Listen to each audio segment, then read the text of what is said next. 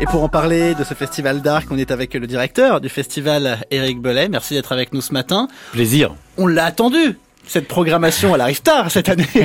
Un petit peu tard, oui, tout à fait. Bon, c'est c'est les aléas, je dirais, d'une programmation avec des choses prévues qui qui a eu des quelques désistements, mais c'est la vie, quoi. C'est la mm. vie d'une programmation. C'est ça, et vous ne vouliez pas euh, renier sur euh, l'éclectisme, la fierté et le fait de bah, finalement parler à tous les publics, que ce soit les plus jeunes avec Kenji Girac qui ouvrira donc ce festival, et peut-être euh, des gens qui attendent d'autres choses aussi.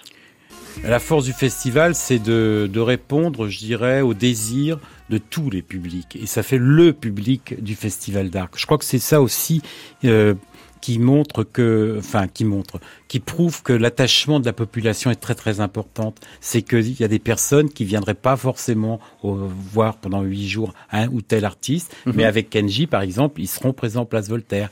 Et puis, il y a aussi une population plus jeune qui vient, qui va venir passer une soirée festive avec les petits-fils de Janine, où pendant deux heures, ça va être vraiment du festif, de la danse avec Mix City, homme-femme, un peu bizarre comme spectacle, mais qui est, qui en ce moment sur Paris euh, fait un carton, mhm. parce que Bruno Agati avait, avait une idée géniale pendant les deux années de Covid. Il faisait des spectacles au, au balcon des immeubles, mhm. et ça s'appelait Lever les yeux.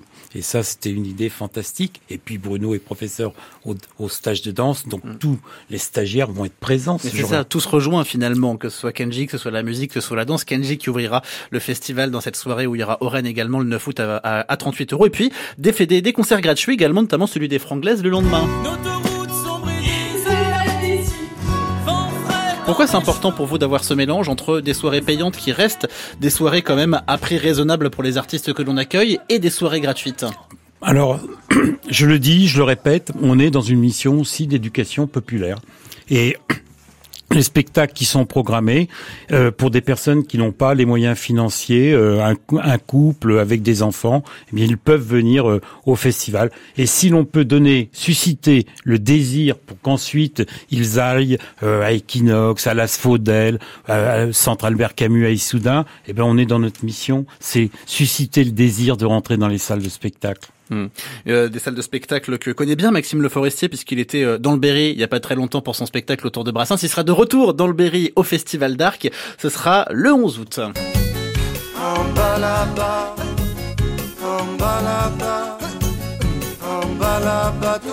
Et c'est là qu'on retrouve ce dont je parlais tout à l'heure, ce côté intergénérationnel du festival.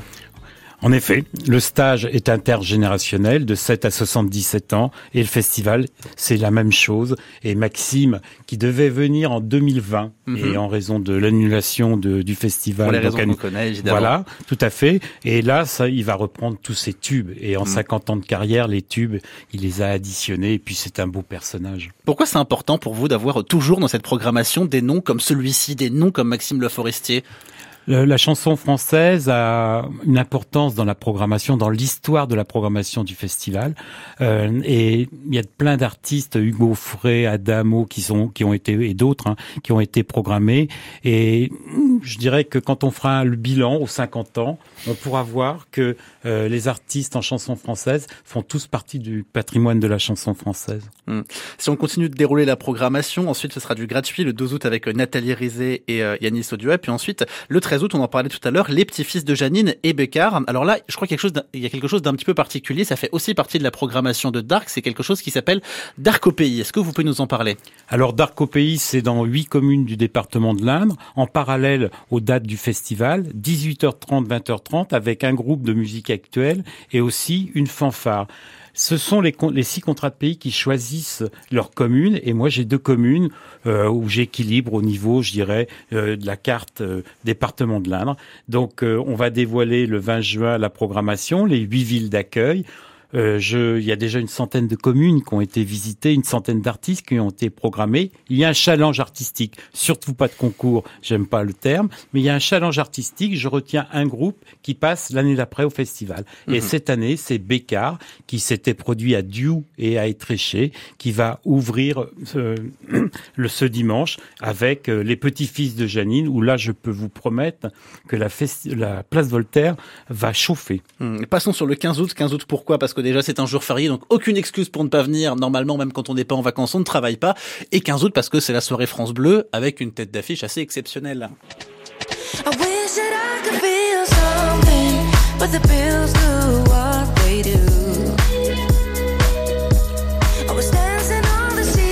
Vous aurez évidemment reconnu Célatio avec Pills. Comment s'est construite cette, cette soirée France Bleu? Comment ça se passe? Faites-nous rentrer un petit peu dans les coulisses. Alors, euh, les partenariats sur chaque soirée ville de château, région. La région, par exemple, sur la soirée de danse, partenaire depuis des années. Mhm. Euh, de, c'est leur marque, c'est la soirée danse. Après, la ville, on discute avec euh, Monsieur Avrousse, Monsieur Marc Fleuret pour le département, et puis bien sûr avec la direction de France Bleu pour établir ce partenariat. Je dois dire que je suis très heureux d'avoir Célassou. C'est une très très belle artiste. Venez la voir. C'est sur scène. Elle a une aura incroyable. Elle, ouais, elle est capable de galvaniser les foules comme c'est assez assez surprenant, je dirais. Et moi, je suis très très heureux. C'est mon coup de cœur mm. de cette programmation. Et en parlant de galvaniser les foules, j'allais dire les internationaux de ce festival, quoique c'est la Sou est belge, donc c'est pour ça que je l'arrange du côté des francophones, évidemment. Les internationaux, ils, ils sont pas très loin non plus, puisqu'ils sont juste de l'autre côté de la Manche, puisque ce sont des Britanniques. Et là, alors là, là, ça va électriser la place Voltaire, évidemment.